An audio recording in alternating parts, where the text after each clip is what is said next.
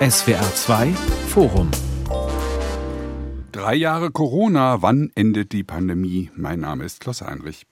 Silvester 2019 informieren chinesische Behörden die Weltgesundheitsorganisation über eine mysteriöse Lungenkrankheit in Wuhan. Mehrere der Erkrankten arbeiten auf einem Fischgroßmarkt, auf dem aber auch andere Tiere angeboten wurden. Am 11. Januar 2020, also heute vor drei Jahren, wird der erste Todesfall mit dem Covid-Virus registriert. Es folgten global Hygiene- und Isolationsmaßnahmen bis hin zum Shutdown ganzer Gesellschaften. Jetzt ist die Pandemie vorbei, verkündet der Virologe Christian Drosten. Und Gesundheitsminister Karl Lauterbach hat heute angedeutet, dass die Maskenpflicht demnächst auch im Bahnverkehr wohl bald fallen wird, nachdem die Länder bereits eine Schutzregelung nach der anderen haben fallen lassen. Baden-Württemberg hat heute angedeutet, Ende des Monats auch im öffentlichen Personennahverkehr keine Maskenpflicht mehr. Ist also wieder alles gut oder müssen wir neue Virusvarianten etwa aus China fürchten?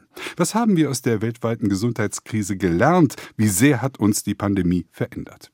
Darüber diskutiere ich in diesem SWR2 Forum mit der Soziologin Prof. Dr. Jutta Eimendinger. Sie ist die Präsidentin des Wissenschaftszentrums hier in Berlin. Mit der Wissenschaftsredakteurin Dr. Christina Berndt von der Süddeutschen Zeitung in München und mit dem Epidemiologen und Virologen Dr. Klaus Stör. Herr Stör, hat Christian äh, Drosten recht? Ist die Pandemie nun tatsächlich vorbei? Schönen guten Tag. Äh, ja, hier gibt es eigentlich klare Kriterien. Ähm, es gab ja in den letzten 1000 Jahren alle circa 28,5 Jahre, hat man festgestellt, äh, Pandemien.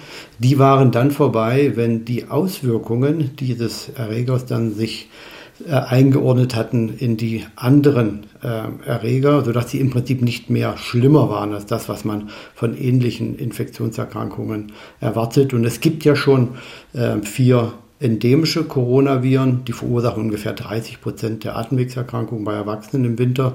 Und da ist die Corona-Infektion ja jetzt gelandet, gegenwärtig äh, laut dem Bericht des Robert-Koch-Instituts werden weniger als 10 Prozent der akuten Atemwegserkrankungen durch Corona verursacht. Also ich glaube schon, dass wir äh, uns äh, der äh, Endemie sehr, sehr, äh, dass wir da sehr, sehr nah sind. Das heißt, die Pandemie kommt auch nicht mehr zurück oder kann man da nicht gewiss sein? Eine Corona-Pandemie kann wiederkommen, falls es wieder ein Coronavirus gibt, das sich so sehr unterscheidet von den jetzt fünf zirkulierenden endemischen Coronaviren. Es gibt aber auch andere Erreger, die wahrscheinlich eine Pandemie hervorrufen. Das würde die Influenza sein. Äh, da ist ja nun schon lange eine überfällig durch H2. Da würde ich wohl eher drauf äh, ähm, setzen, wenn ich müsste, äh, was, welcher Erreger die nächste Pandemie verursacht. Ja, Frau Berndt, aber Corona bleibt uns ja erhalten, wenn auch in einer vergleichsweise milden Variante zurzeit in Deutschland. Wie gefährlich bleibt denn die Endemie, also die regionale Verbreitung des Virus? Im Moment können wir dem, denke ich, relativ entspannt entgegensehen, was da so passiert. Die Viren verändern sich ja tatsächlich weiterhin. Also auch dieses Pandemievirus SARS-CoV-2, mit dem wir es nun seit drei Jahren zu tun haben, verändert sich laufend. Gerade hat sich in den USA wieder eine neue Variante sehr, sehr breit gemacht. Äh, also sozusagen eine Unter-Unter-Unter-Variante von diesem Virus. Und äh, die wird sich wahrscheinlich auch bei uns ausbreiten. Aber diese Erreger unterscheiden sich alle nicht mehr so sehr voneinander. Mhm. Und wir haben eben mittlerweile einen guten Schutz aufgebaut durch Impfungen und auch durch Infektionen, die wir durchgemacht haben. Von daher hoffe ich jetzt mal, dass es ruhig bleibt. Aber so genau wissen kann das halt niemand. Ja, aber Karl Lauterbach hat doch erst vor ein, wenigen Wochen vor einer neuen Virusvariante gewarnt, die sich hier breit machen könnte. Was weiß man darüber? Ist sie wirklich gefährlich? Man weiß nur, dass sie sich sehr stark ausbreiten kann. Dieses XBB1 in den USA nimmt dort äh, zu. Es drängt sehr stark die anderen Viren, die dort bisher kursierten, an die Wand. Ähm, und es scheinen auch die Krankenhauszahlen zu steigen. Aber bislang kann man nicht sagen, dass diese Variante nun die Menschen noch einmal kränker macht als vorher. Wenn die sich in Deutschland ausbreitet, können wir wahrscheinlich auch noch mal mit mehr Fällen rechnen. Aber trotzdem muss uns das nicht sehr schrecken, weil wir ja momentan auch wirklich sehr wenige Fälle insgesamt haben. Nicht nur im politischen Raum stehen die Zeichen jetzt ein wenig auf Entwarnung vor allen Dingen äh, Dinge aufatmen bei vielen Menschen, die jetzt nur noch sporadisch mit Maske in den Bus sitzen, kippen wir von der mitunter Übervorsicht mit manchmal teilweise auch ein bisschen hysterischen Zügen, gerade in der Anfangszeit, weil man ja so verunsichert war, wie gefährlich diese Krankheit nur werden kann, dieser Erreger. Kippen wir jetzt in eine völlige Bedenkenlosigkeit um?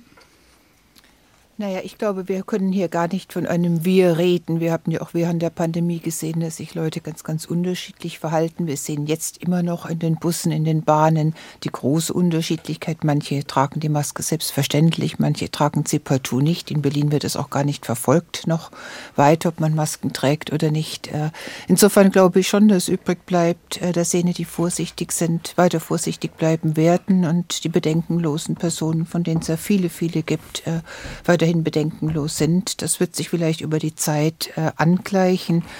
Äh, was für mich natürlich immer wichtig ist, was hat man eigentlich aus dieser Phase gelernt für zukünftige, ob das jetzt Pandemien oder andere Krisen sind. Mhm. Bleiben wir mal bei der Stimmung in der Bevölkerung. Die Mehrheit der Menschen in Deutschland lehnt eine sofortige Abschaffung aller noch bestehenden Maßnahmen gegen Corona ab. Es gab eine Umfrage zur Jahreswende von YouGov und die haben festgestellt, dass 52 Prozent gegen ein bundesweites Ende der Maskenpflicht beispielsweise sind und auch 60 Prozent lehnen den sofortigen Stopp äh, der Isolationspflicht ab. Also eher doch ein Hinweis auf eine eine gewisse eingeübte Vorsicht, die bleiben wird? Ich weiß gar nicht, ob es eine Vorsicht ist oder ob das, äh, was wir ja auch äh, in der Evaluation des Infektionsschutzgesetzes so angemahnt haben, nämlich die Risikokommunikation immer noch nicht da steht, wo sie irgendwie stehen sollte.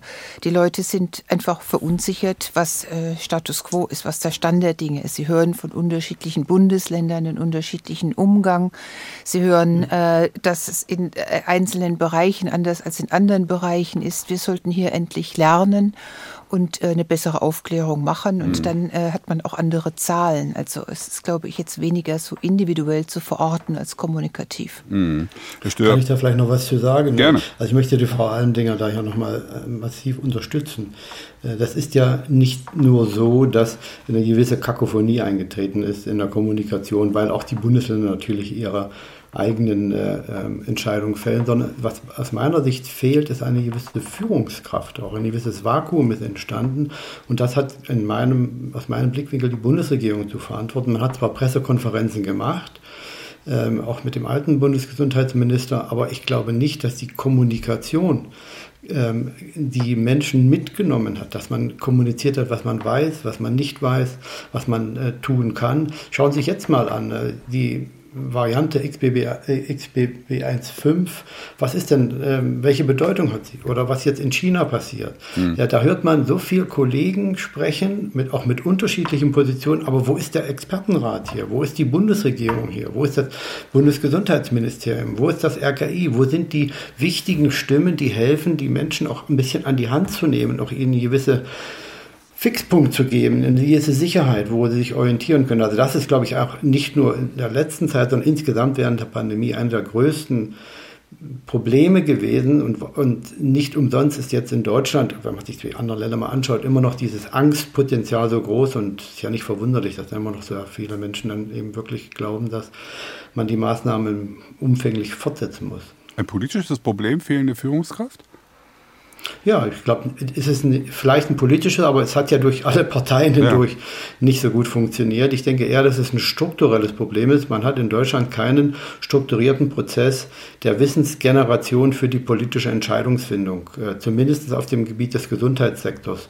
Äh, auf dem äh, Strom- und Elektrosektor hat es man ja geschafft, äh, innerhalb kürzester Zeit eine Expertenkommission zusammenzusetzen. Die hatten ja, glaube ich, zehn Tage Zeit und sind dann mit einem Papier gekommen, das dann auch eine politische Entscheidungsfindung unterstützt unterstützt hat.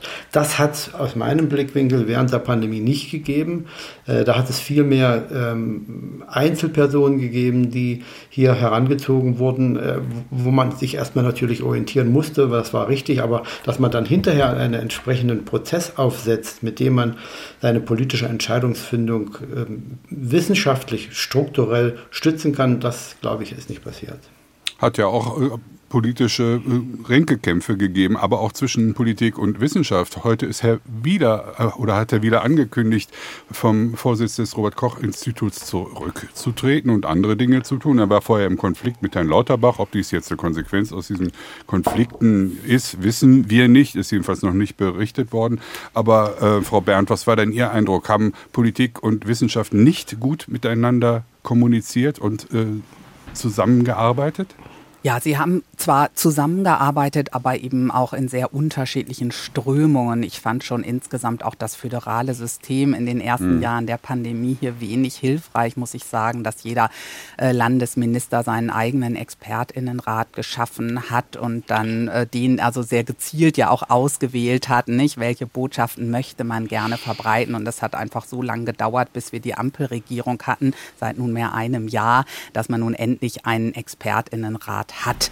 Äh, das fand ich ein sehr gutes Novum, aber ich sehe es auch wie Herr Stör. Wo ist dieser Expertinnenrat in den letzten Wochen gewesen? Den hätte man schon gerne auch weiter gehört. Und äh, mein Eindruck ist, dass da sich tatsächlich auch unter den Fachleuten eine gewisse Pandemiemüdigkeit breit gemacht hat, dass viele sich ein bisschen die Hörner abgestoßen haben, auch ob der doch häufig vergifteten Atmosphäre zu diesem Thema, dass man halt nach jeder Äußerung, egal in welche Richtung, äh, ähm, viel Gegenwind erwarten darf, dass von daher viele Menschen gar nicht mehr gerne darüber kommunizieren. Und das ist natürlich ein großer Fehler, weil diese Pandemie und die mit ihr verbundenen Maßnahmen so sehr in unser aller, aller Leben eingegriffen haben, wäre es so wichtig, die Menschen hier jetzt weiter an die Hand zu nehmen und mit ruhiger Stimme hier eine weitere Aufklärung zu betreiben.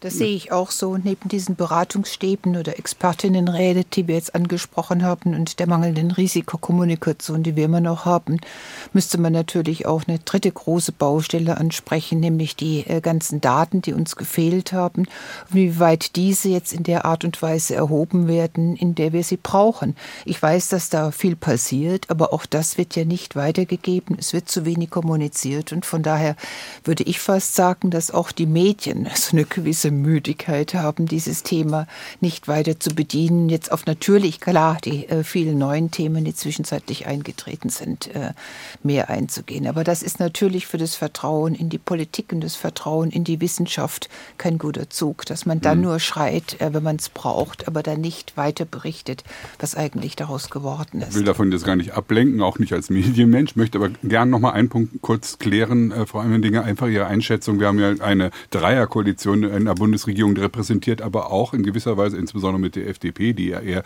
für Lockerung immer ist und sich auch in vielen Punkten da durchgesetzt hat in dieser Koalition, repräsentiert natürlich auch die verschiedenen Stimmungen in der Bevölkerung. Ist das etwas, was man politisch hinnehmen muss oder sollte man das nicht hinnehmen dürfen, dass man dann eben nicht mit einer Stimme spricht in der Politik in so einer Frage? Äh, Sie sprechen jetzt äh, was genau an? Die politische Strategiefähigkeit in der Corona-Krise. Naja, es gibt ja sehr viele politische Strategien, die aufgesetzt werden müssen. Unser Gesundheitssystem ist nicht ausgestattet, wie es ausgestattet sein sollte. Und diesbezüglich sehe ich eher, weniger äh, Differenzen zwischen den äh, einzelnen Parteien. Äh, auch die ganze Frage, wie erzeugt man Vertrauen in die Politik, Vertrauen in die Wissenschaft, ist ja auch eher ein gemeinsames. Also ich würde natürlich immer rekurrieren auf das, was äh, in der DNA jeder einzelnen Partei ist. Und da ist sehr mehr in Übereinstimmung als an äh, Differenzen. Wenn wir jetzt mal dieses Thema, was wir schon besprochen haben, nämlich äh, das äh, Fallenlassen von Masken oder die, äh, ja, das Erklären, dass Corona jetzt übers, äh, mal rauslässt. Aber ansonsten sehe ich ja viele Bereiche, also dass jetzt Kinder besonders betroffen sind, Frauen, Ältere, wo doch äh, starker Konsens herrscht und wo man sich umso mehr fragen muss, warum passiert eigentlich so wenig, warum sind die Lessons learned so unsichtbar. Mhm. Kommen wir mal auf die faktischen Sachen nochmal zu sprechen. Die Maskenpflicht und vielleicht auch irgendwann die Testpflicht. Ist die aus medizinischer Sicht, Herr Stör, überhaupt noch notwendig oder ist das wirklich etwas, was man peu à peu in dieser Phase äh, der Entwicklung äh, lassen kann? Also letztendlich ähm, kann ja jeder, der möchte, die Masken tragen. Ähm, ja. Das äh, was wichtig wäre von staatlicher Seite, ist natürlich zu prüfen, ob man solche Freiheitseinschränkungen, wenn man die dann aufoktroyieren wollte, tatsächlich auch notwendig sind, ob dass sie wirksam sind und verhältnismäßig. Und das, so schauen wir uns als Epidemiologen eigentlich auch die Maßnahmen an. Sind mhm. sie eben notwendig? Und gegenwärtig werden weniger als 10 Prozent der akuten Atemwegserkrankungen durch Corona verursacht. Wenn man hier wegen Corona Masken tragen sollte, das würde also keinen Sinn ergeben. Wenn man jetzt insgesamt fragt, Masken können was äh, einen Unterschied machen und wir haben jetzt hohen Druck in den äh, Krankenhäusern und hohe äh, hohen Krankenstand, ja, dann könnte man nochmal sagen, ja, Masken könnten hier einen kleinen Unterschied machen. Wie groß, das traut sich, glaube ich, niemand zu beurteilen. Ist es dann verhältnismäßig? Ja, wenn man die anderen Atemwegserreger nimmt, würde man sagen, nein.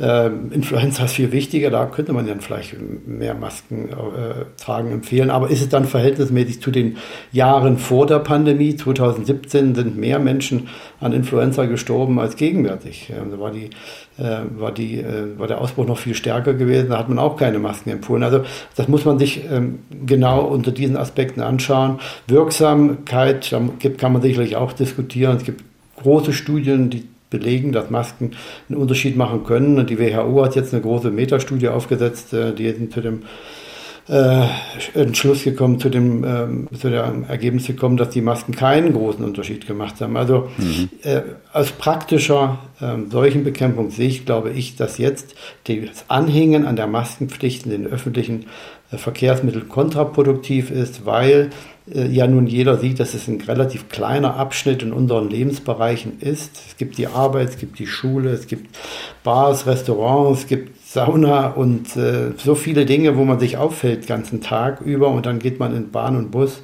hm. äh, und dann vor allen Dingen in den Internet, also in den in ICE, wo eigentlich eine sehr gute Isolierung ist. Das, das führt man dann ab absurdum, diese Maßnahme, die ja auch immer wichtig, Masken sind wichtig in Krankenhäusern, auch in, in alten Pflegeheimen unter bestimmten Situationen und man führt diese eigentlich wichtige Vorsichtsmaßnahme Masken ein bisschen ähm, in die Bedeutungslosigkeit hinein, weil man sie da, glaube ich, überstrapaziert. Das sehe ich anders. Ja, Frau also gerade bezogen auf den öffentlichen Nahverkehr. Wir haben ja eigentlich nur noch dort äh, Maskenpflicht in manchen Bundesländern. Wir haben die in der Bahn und wir haben die in Arztpraxen. Und hier sehe ich einfach schon, dass es ein guten Schutz für jene bedeutet, die sich eben schlecht selbst schützen können.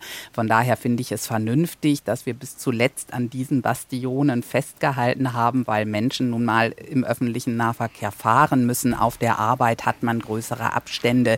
Man kann auch besser entscheiden, äh, ob man dort vielleicht hingeht, äh, wie man sich dort schützt. Man steht nicht so eng aufeinander.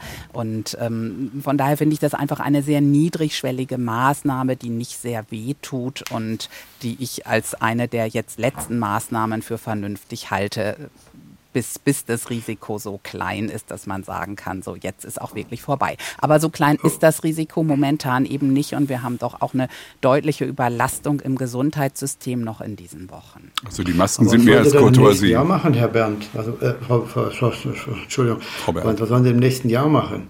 Ja, dann wird es vielleicht wieder einen heftigen Influenza-Ausbruch geben. Es gab einen 2017, 2011, 2007 das kommt ja alles wieder. Und äh, wollen Sie dann wieder zu dem, dem Staat verlangen, dass er die Maskenpflicht Nein, Sie haben ja recht, dass das eine, immer eine Verhältnismäßigkeit sein muss. Und ich sehe auch die Problematik. Wir hatten die Maskenpflicht wegen Corona. Jetzt zu sagen, nun haben wir so viel andere schlimme Erreger und noch einen Personalmangel und eine Überlastung in den Kinderkliniken, das ist eine schwache Begründung. Ja, das sehe ich schon ein. Insofern kann man das nicht ewig so durchführen. Äh, aber im Moment würde ich einfach sagen, das ist schon vernünftig, dass man das bis jetzt durchgezogen hat. Also die Masken, Maskenpflicht ist mehr als eine Courtoisie, wenn man sie noch in der Apotheke und beim Arzt hat. Frau Eimendinger lacht. Warum? Nein, nicht, weil ich jetzt zweimal versuchte, da zu unterbrechen, Bitte. was mir sehr leid tut im Übrigen.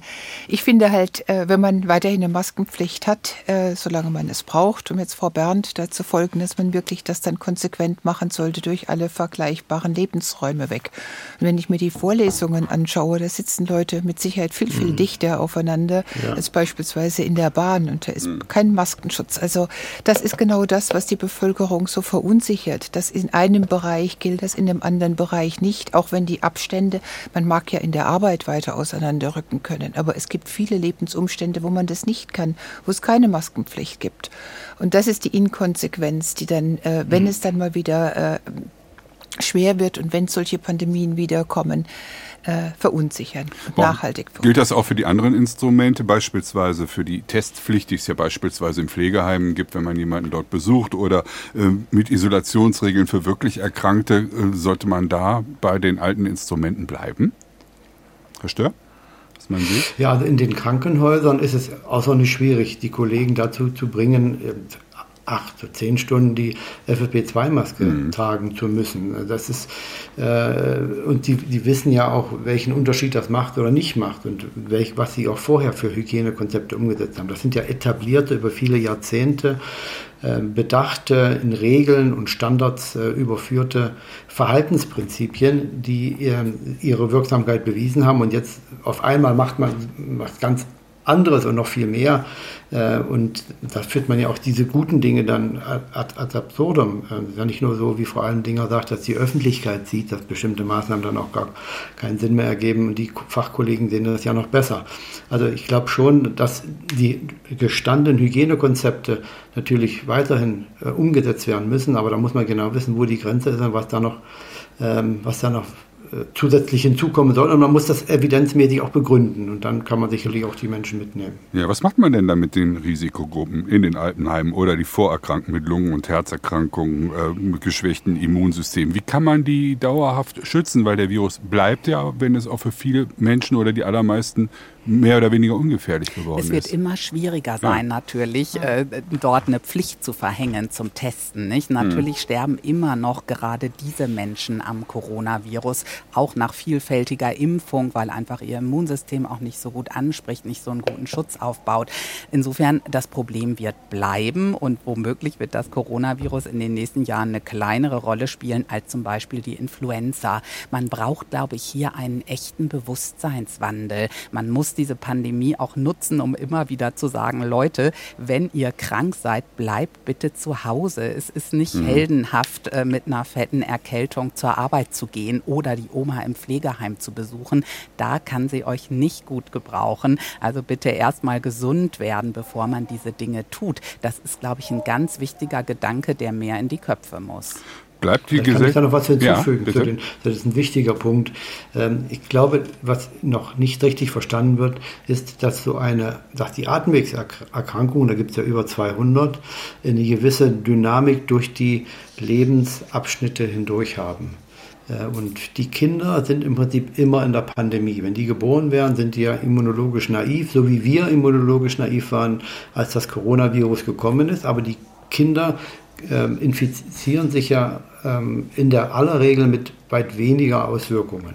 Mhm. Äh, und äh, wir als Erwachsene profitieren davon, dass wir als Kinder uns schon infiziert hatten. Und wer jetzt tatsächlich versucht, diese Infektion von den Kindern wegzuhalten und weiter nach hinten zu schieben, was ja eigentlich ehrenhaft ist und eigentlich vernünftig sich anhört, aber der wird die Krankheitslast erhöhen, weil im höheren Alter wenn die Kinder, Jugendlichen sich infizieren, dann geht es denen so wie uns in der Pandemie, also dann kann man schon schwer erkranken. Mhm. Und diese normale Dynamik führt natürlich dann dazu, dass man, wenn man 60, 50 äh, geworden ist, schon vier, fünf, sechs Mal sich mit dem Coronavirus und mit dem Influenza-Virus infiziert hat. Kinder im Alter von elf Jahren haben schon mindestens einmal eine Influenza-Infektion weggehabt mit einem der Influenza-Stämme. Und mit 18 in der Regel alle drei. Äh, und dann wird alle paar Jahre nachinfiziert und dadurch ist das, wird man zwar krank und es gibt sogar auch Jugendliche, die sterben. Man kann es ja nicht verhindern, das Virus geht nicht weg und äh, man kann impfen, das ist richtig, aber es gibt immer noch einige geben. Und irgendwann wird man dann 60 und dann wird das Immunsystem schrittweise schlechter und dann gibt es nur durch die Impfung und dann gibt es irgendeinen Punkt, wo dann tatsächlich die Influenza den letzten Schritt dann tut, wo keine der Abwehrmaßnahmen mehr hilft. Und nicht umsonst sind äh, Lungenentzündungen äh, eine der wichtigsten Todesursachen. Mhm. insgesamt äh, nach den Herz-Kreislauf-Erkrankungen, weil diese Atemwegserkrankung dann zum Schluss ähm, den, den, den, äh, den, den letzten Push dann sozusagen, äh, wenn man das so sagen will, geben, weil dann das Immunsystem das nicht mehr aushält. Aber das, die Risikogruppen müssen dann deswegen geschützt werden. Das geht. Man gibt auch Medikamente bei der Influenza, die man geben kann. Es gibt ja auch jetzt Medikamente äh, bei Corona für die Risikogruppen. Und man muss natürlich diejenigen, die jetzt ähm, zeitweise eine Immunschwäche haben, wie zum Beispiel ähm, Transplantationspatienten, äh, die muss man natürlich besonders schützen und da gibt es auch entsprechende entsprechende Konzepte, denn da ist nicht nur das Coronavirus oder Influenza-Virus äh, eine lebensbedrohliche Infektion, sondern es sind noch andere banale Erreger, die da äh, weggehalten werden müssen von dieser Personengruppe. Drei Jahre Corona. Wann endet die Pandemie? Fragen wir in diesem SWR2-Forum. Wir haben die Frage eigentlich auch schon ganz direkt am Anfang beantwortet. Sie soll zu Ende sein und wir haben wahrscheinlich eine endemische Situation. Dann nutzen wir diese Sendezeit, um noch ein bisschen Bilanz zu ziehen, was das denn war in den letzten drei Jahren, vor allen Dingen, was das äh, medizinisch bedeutet hatte, aber eben auch gesellschaftlich. Also 13 Milliarden Impfdosen wurden weltweit verabreicht. In 23 von 27 EU-Staaten gibt es jetzt schon keine Maskenpflicht mehr. Deutschland hinkt da noch ein bisschen hinterher. Wie sieht die medizinische Bilanz aus, Frau Berndt? Von Durchseuchen bis Null Covid gab es ja x Strategien. Was war denn wirklich erfolgreich, was nicht? Kann man das jetzt mittlerweile sagen? Haben so viele Leute so genau drauf geguckt und zu so verschiedenen Urteilen gekommen? Ja, wenn man Erfolg bemessen will, muss man natürlich immer schauen, was misst man? Also was ist einem denn wichtig gewesen? Ja, ähm, und das kann man mit der Pandemie natürlich genauso machen. Also man muss schauen, wie viele Todesfälle gab es, äh, wie viel Krankheitslast gab es, aber natürlich auch, welche psychischen Folgen hatte das, welche gesellschaftlichen. Folgen hatte das. Äh, und wenn man das alles zusammentut, würde ich schon sagen, dass Deutschland sehr, sehr gut durch diese Pandemie gekommen ist. Aber ja, wir hatten auch 215.000 Tote in diesen drei Jahren, von denen ein, also zu viel sozusagen, von denen ein Großteil auf das Konto der Pandemie geht. Und wir hatten Schulschließungen auf der anderen Seite, die zu großen psychischen Belastungen bei den Kindern geführt haben. Wir haben Ängste bei den Menschen äh, ausgelöst. Äh, wir haben eine große Disruption in der Gesellschaft erlebt, wo, wo Menschen ähm, sich in so unterschiedliche Richtungen entwickelt haben, oft gar nicht mehr miteinander ins Gespräch kamen es gab schon auch viele, viele negative Entwicklungen, aber in der Summe kann man schon auch sagen, wir waren, denke ich, äh, ganz gut mit dabei im internationalen Vergleich. Da sind wir schon so ein bisschen in der gesellschaftlichen Bilanz vor allem in Dinge. Ganz starkes Thema war gerade in der Anfangszeit, als wir uns einschließen mussten, das Thema Vereinsamung. Es gab Studien dazu, Erkenntnisse dazu. Sind wir einsamer geworden in den letzten drei Jahren oder hat nicht auch die viele Solidarität, die es ja auch gegeben hat, nicht auch positive Effekte bei den Menschen gezeitigt? Was weiß man? Nun, äh, was man weiß, ist, dass es auch hier wieder nicht dieses Wir gibt, äh, sondern das ist Personengruppen, da kann man schon sagen, es sind Gruppen, die äh, tatsächlich vereinsamt sind, ähm, die wenige Kontakte haben, die sich zurückgezogen haben, die ins Digitale sozusagen ganz übergegangen sind. Dazu gehören Ältere, dazu gehören aber auch gerade Kinder. Äh, Frau Berndt hat ja schon dargestellt, wie die psychischen Belastungen sind, die Sorgen, die Ängste, aber auch der Rückzug von Kindern in das rein Digitale. Ich habe jetzt eine Untersuchung gelesen, die zeigt, dass, dass Kinder oft gar nicht mehr nach draußen wollen, ja, und äh, dass sie sagen, also ich möchte hier mit meinen digitalen Freunden sein und das nach draußen gehen ist eine Höchststrafe, also genau umgekehrt, als wahrscheinlich bei uns beiden äh, oder bei uns allen. Ähm, da muss man aufpassen und äh, die neuen Freunde, die man findet, die findet man auch im digitalen, aber weniger im analogen Bereich. Also und ob man das wieder so hinbekommt, gerade bei dieser massiv äh, betroffenen Gruppe der, der Jungen, die jetzt ja doch zwei, zweieinhalb Jahre äh, rein digital unterrichtet wurden, äh, auch durchaus auch an den Universitäten. Also bei meinen Studierenden sehe ich da schon äh, dauerhafte Effekte. Ähm, und ähm, natürlich haben wir es auch mit einem das haben jetzt gerade die IQB-Zahlen gezeigt, dass äh, wir auch Auswirkungen auf den Lernstand unserer Jugendlichen haben. Nicht für alle wiederum, aber die Spreizung ist weiter aufgegangen, die allemal in Deutschland hoch ist zwischen jenen, die eben aus bestimmten Schichten kommen, die auch durch Corona gut durchgekommen sind und jenen, die es allemal schwerer hatten und die es auch schwerer haben. Und das wieder mhm. wettzumachen, da haben wir im Moment noch keine Antwort drauf, zumal die Mittel, die jetzt ausgeschüttet werden für die ganzen Corona-Hilfsprogramme, äh, nachweisbar nicht bei jenen ankommen, die es eigentlich am meisten bräuchten. Bleiben wir mal den jungen Leuten. Waren die Schulschließungen ein Fehler? Herr Stör?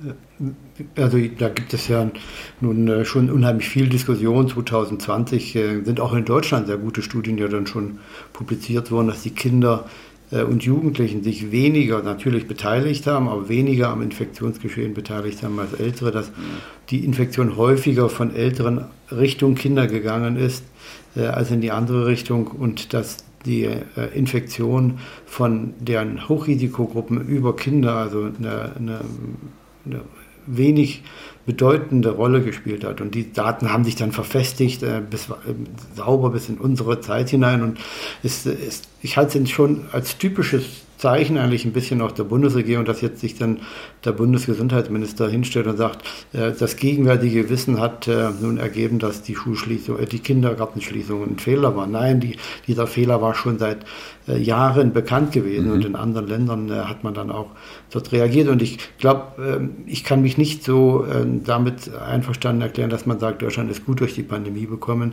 gekommen. Hier, glaube ich, ist der, der Sprung zu kurz.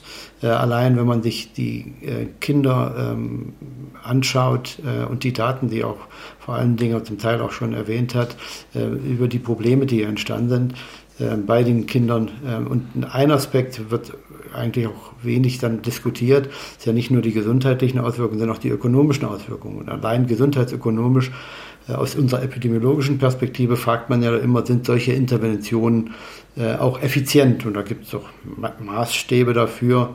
Und dann fragt man in den USA und auch in Europa, ähm, gibt es dann Zahlen, wo man sagt, eine Gesundheitsintervention, wenn sie mehr als 100.000 Dollar kostet, um ein gesundes neues Lebensjahr zu ähm, bringen, dann ist sie nicht mehr effizient aus dem gesundheitsökonomischen Perspektive. Und wenn sie günstiger ist als 25.000 Dollar, dann ist sie hoch, äh, hoch wirksam.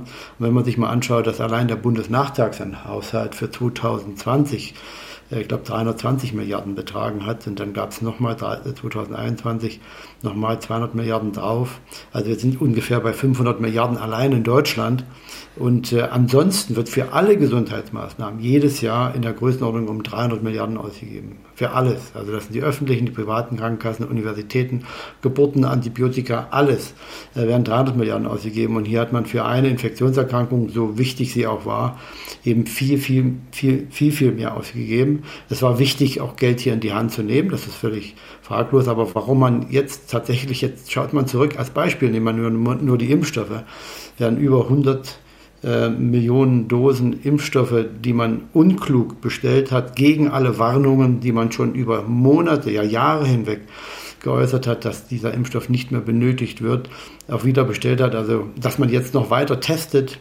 Ähm, ich entsinne mich nur an Hessen. Dort äh, hat man im Sommer 2021 Kinder in den Schulen immer noch massiv getestet äh, und hat dann symptomfreie, aber Corona-positive Kinder gefunden und ein Kind dazu zu finden, hat 175.000 Euro gekostet. Wenn man, die Anzahl, wenn man die Kosten nimmt für die Tests und die Anzahl der Tests und die Anzahl der positiven Kinder, die man gefunden hat, davon kann man eine Sozialwohnung bezahlen. 175.000 Euro. Also hier gibt es sicherlich noch einige Dinge, die man sich anschauen muss, auch im internationalen Vergleich. Und ich glaube nicht, dass Deutschland da so gut steht. Ich finde, man muss die Frage nach den Schulschließungen mhm. differenzierter beantworten. Okay. Also es ist natürlich so, dass äh, die Kinder nicht die Rolle im Infektionsgeschehen hatten, die ihnen von mancher Seite zugeschrieben wurden. Das wusste man auch schon früh, da stimme ich Ihnen völlig zu. Von daher hätte man auch sagen können, wir lassen die Schulen offen.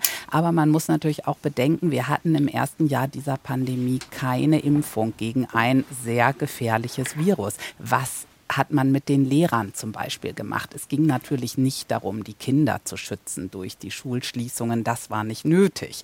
Aber äh, hätte man das verantworten können, wie hätten die Kinder reagiert auf viel höhere Todeszahlen in diesem Land? Das muss man auch bedenken, ne? wenn man so sagt, die psychischen äh, Entwicklungen. Das ist ja nicht alles nur Schulschließung. Ja, das ist es auch und die haben sich sehr negativ ausgewirkt. Aber natürlich haben Kinder auch ansonsten unter der Pandemie gelitten darunter darunter, dass Eltern, Großeltern krank wurden oder sogar starben und so weiter. Also all das muss man rausrechnen. Und äh, das Schlimme nur, finde ich, mit Blick auf die Schulschließung, ist, welche Prioritäten man da gesetzt hat. Dass eben Schulen, man hatte eine große Unsicherheit. Insofern finde ich es völlig nachvollziehbar, dass man das getan hat. Aber dass man dann Schulen so lange zuließ, dass man die Menschen äh, nicht stärker ins Homeoffice bewegte, ja, was ja einen genauso, mindestens genauso starken Effekt hätte das, das werfe ich der Politik tatsächlich vor, dass man Schulen sehr lange zugelassen hat, während die Friseure schon wieder öffnen durften. Also die Prioritäten, die man da gesetzt hat, die waren sehr gegen die Kinder. Naja, man kann das mit Prioritäten ausdrücken. Äh, auf der anderen Seite könnte man es auch so ausdrücken, was ich vorhin schon sagte, mit den Masken. Man hat ähnliche Gegebenheiten ungleich behandelt und das hat natürlich enorme Auswirkungen gehabt in die Akzeptanz. Also wenn man Schulen schließt, aber Betriebe offen lässt, das ist nicht vermittelbar und äh, daraus müssten wir lernen für zukünftige Fälle, dass man doch Gleiches gleich behandelt oder Ungleiches. Also das ist wirklich, je nachdem, wie man das sieht, ich würde auch sagen, es äh, gibt natürlich gerade in dem ersten Jahr, man wusste relativ wenig, dann schließt man Schulen, aber dann sollte man doch zumindest auch äh, die funktionalen Äquivalente, die dann in dem digitalen Unterricht lagen, so darstellen, dass alle gleiche oder vergleichbare Chancen hatten. Das hat man ja, hätte man gleich anpacken müssen. Das wusste man, dass äh, bei vielen Kindern die Endgeräte mhm. fehlen, dass bei vielen äh, Kindern äh, der Zugang ganz anders auch die örtlichen Gegebenheiten ganz anders ist. Also man hat es schon zum Teil an den Kindern ausgetragen. Hm, jetzt haben wir Homeoffice allen Orten. Sehr viele leben jetzt ein neues Leben, bleiben zu Hause und arbeiten von zu Hause. Wir haben weniger Dienstfahrten, weniger förmliche Kleidung, weniger Coffee to go, weniger Flüge, weniger Fernurlaube.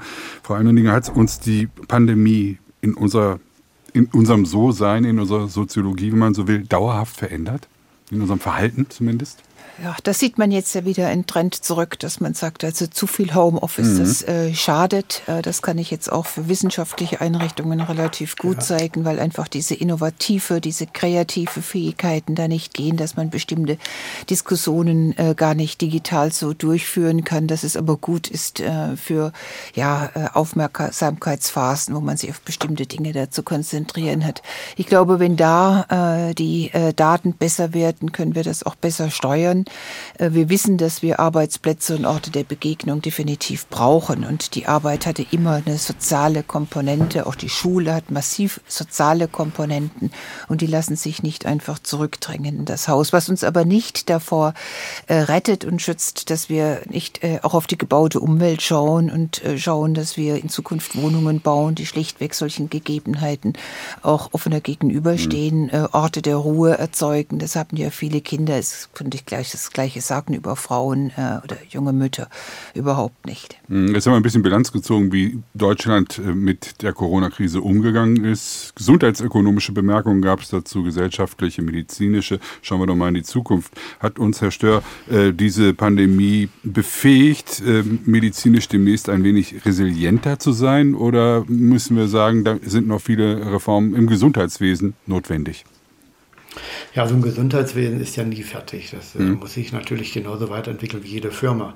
Äh, wenn die stehen bleibt, dann bleiben die ja zurück. Und Sie hatten vorhin den Rücktritt Herrn Wielers äh, angesprochen. Äh, und wer wird denn der Nachfolger werden? Gibt es jetzt Diskussionen? Ich glaube, man muss das vielleicht auch, Herr Wielers Rücktritt, in dem Kontext sehen, dass Deutschland wieder sicherlich ein, ein, ein Bundesgesundheitsamt braucht oder eine ähnliche Einrichtung für äh, öffentliche Gesundheit. Äh, und da will vielleicht Herr Wieler nicht im Wege stehen. Äh, das RKI wird dann sicherlich eine große Rolle spielen, aber es braucht ein, in Deutschland braucht es ein Institut für öffentliche Gesundheit, das alle Teilaspekte der öffentlichen Gesundheit repräsentiert. Die Infektionserkrankungen, die nicht infektiösen Erkrankungen, Mental Health, äh, Krisensituationen und gleichzeitig die Gesundheit auch auf allen Ebenen sich anschaut einschließlich für die politischen Strukturen und auch eigentlich für die Ministerialbürokratie auch, muss das hier gebündelt werden und, und dann fokussiert auf die primären, sekundären, tertiären äh, Konzepte der Präventivmedizin, die ja stärker in den äh, Mittelpunkt gerückt werden müssen. Es reicht eben zum Beispiel nicht aus, wenn man in Deutschland epidemiologisch feststellt, dass äh, Übergewicht bei Kindern im Jugendalter zunimmt, sondern es müssen dann auch die strukturellen Maßnahmen umgesetzt werden zur Übergewichtsprävention. Und die müssen auch umgesetzt werden und da muss der Erfolg überwacht werden. Also insgesamt braucht es aus meinem Institut, und das ist auch ein, sicher eine Lehre aus der Pandemie, um sich besser aufzustellen für die Zukunft, ein Bundesinstitut für öffentliche Gesundheit, das auch frei von politischer Beeinflussung gehalten wird und die Institutionen, die wir alle kennen, Robert-Koch-Institut mhm. und so weiter, auch alle hier, Bundesinstitut für Arzneimittel, Medizinprodukte, ähm, das äh, Zentralinstitut für gesundheitliche Aufklärung, dass diese Institute alle zusammenfasst, äh, und dann wird sicherlich auch Deutschland besser dastehen in der Vorbereitung für die nächste Pandemie. Mhm. Frau Berndt, Sie wollten ergänzen? Ja, ich sehe schon, dass wir da viel mehr Schwung brauchen. Also ich fürchte, dass wir uns da nicht viel besser aufgestellt haben. Wenn jetzt die nächste ganz andere Pandemie käme, dann sehe ich nicht, dass da Strukturen etabliert wurden, die besonders helfen würden. Also weder in der Virus-Surveillance sind wir mittlerweile also der Überwachung dessen, was da eigentlich so passiert an Erregern. Äh, da sind wir nicht gut aufgestellt. Das Gesundheitswesen, das bricht ja aus allen, ähm, ne, das bricht völlig zusammen momentan, weil so viele Menschen ihm den Rücken kehren und weil da auch nicht genug getan wird. Wir brauchen dringend mehr Digitalisierung, um mehr Daten zu erfassen, um genauer zu wissen, was passiert da, wo brauchen wir was, welche Gesundheitsmaßnahmen brauchen wir und wir brauchen eine bessere Aufklärung der Bevölkerung. Die gerade genannte Bundeszentrale für gesundheitliche Aufklärung war ja zum Beispiel extrem still in dieser gesamten Pandemie.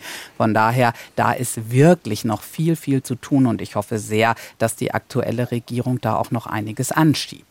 Und wie sieht Ihre gesellschaftliche Bilanz aus, Frau Eimendinger? Sind wir resilienter geworden oder sind wir ehrlich gesagt auch ein bisschen erschöpft nach drei Jahren Corona? Ach, ich würde es überhaupt nicht gegenüberstellen, resilient versus erschöpft. Ich äh, würde nur diese äh, eher bittere Erfahrung äh, auch teilen, dass wir sehr, sehr viel gelernt haben, viel lernen mussten, äh, aber äh, dieses äh, Gelernte eigentlich nicht umsetzen. Also mhm. wir setzen es weder um, was wir gelernt haben bei Frauen und deren besondere Betroffenheit, noch bei den Kindern. Äh, da ist, man kann sagen, äh, es ist zu wenig Schwung drin, äh, aber das ist ja fast noch euphorisch ausgedrückt, weil es ja nur eine Frage der Zeit wird. Bei manchen hatte ich den Eindruck, dass man jubelt, jetzt ist das vorbei und sich anderen Fragen zuwendet. Und das sollten wir nicht tun. Mhm, obwohl es ja genügend andere Stressthemen, Ukraine-Krieg, Klima und so weiter ja, gibt, die uns wir halt ähm, äh, dann gleichermaßen leben, aber nicht sagen, jetzt haben wir uns mit der Ukraine da zu beschäftigen und äh, dann lassen wir das doch mal liegen. Also mhm. gerade wenn es um solche Fragen geht wie mit der Beschulung oder in den Kitas, was da alles abgelaufen ist. Ich dachte auch, das Frau Stör, das Herr Stör, jetzt fange ich auch schon an, das Herr Stör, als er über seine Ökonomie sprach, über die ökonomischen Folgen mangelnder Bildung äh, beispielsweise ja. spricht, das ist ja auch noch einzupreisen lassen. Ja, Herr Stör, äh, wie sieht das aus mit China? Ist das, was dort gerade passiert in den letzten Wochen, seit der ja, Nieder, seit die Regierung verzichtet hat auf die mhm. Maßnahmen, die sie bisher getroffen hat, die rigide, das rigide Regiment äh, dort zu führen und es doch zu massenhaften Infektionen gekommen ist. Ist das eine Gefahr nicht nur für China?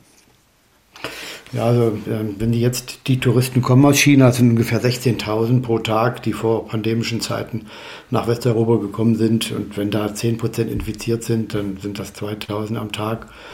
Und 100.000 äh, positiv getestete gibt es in Westeuropa, Dunkelziffer vielleicht 500.000, da kommt dann weniger als ein Prozent noch dazu. Also das würde ich nicht so als dramatisch ansehen.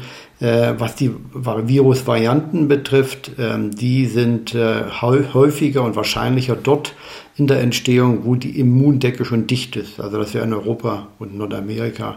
Dort hätten, haben diese Immun Fluchtvarianten dann einen höheren Vorteil. Also was in China jetzt passiert, ist tragisch für die chinesische Bevölkerung, mhm. zeigt die massiven Fehler, die man hier gemacht hat. Diese zero-realistische Null-Covid-Strategie zeigt sich jetzt in dem ganzen Ausmaß. Äh, das wird sich aber alles wieder einkalibrieren. Spätestens im halben, dreiviertel Jahr wird dann sicherlich auch die Situation sich dort beruhigt haben. Ähm, und ich glaube, Auswirkungen für Europa, äh, außer wirtschaftliche, soziale, äh, was die medizinische betrifft, äh, sehe ich da keine große. Mhm. Karl Lauterbach hat mit Blick auf China gesagt, er glaube, dass die Gefahr, dass sich neue Varianten dort entwickeln, nicht groß ist, aber auch nicht unterschätzt werden sollte. Das klingt so ein bisschen, Frau Bernd, nach äh, auf gut Deutsch, wir wissen es nicht genau. Sehen ja, Sie das auch so? Es, wir wissen es nicht genau, aber trotzdem finde ich die Aussage vernünftig. Also die Wahrscheinlichkeit ist wohl nicht sehr hoch, weil das Virus sich vermutlich eher äh, in, in dieser Omikron-Welt weiterentwickelt wird, entwickeln wird und da sind wir dann immunologisch ganz gut aufgestellt. Aber wer weiß das schon genau, ob sich nicht doch in irgendeinem immungeschwächten Patienten irgendeine Variante entwickelt. Und von daher ist ja eigentlich das, was wir gelernt haben sollten, aufpassen, aufmerksam sein, testen, Viren überwachen äh, und schauen, was da so passiert. Denn irgendeine Pandemie wird wieder kommen. Also so viel ist sicher, in den nächsten Jahren werden wieder irgendwelche Viren Europa heimsuchen. Und dann ist es schon gut, wenn wir dann besser reagieren können. Und dann wird es auch wieder ein neues SWR2-Forum geben. Heute sind wir zu Ende mit drei Jahre Corona. Wann endet die Pandemie? Es diskutierten Professor Dr. Jutta Almendinger, Soziologin, Präsidentin des Wissenschaftszentrums Berlin, Dr. Christina Berndt, Wissenschaftsredakteurin von der Süddeutschen Zeitung und Dr. Klaus Stör, Epidemiologe und Virologe auch aus München. Mein Name ist Klaus Heinrich.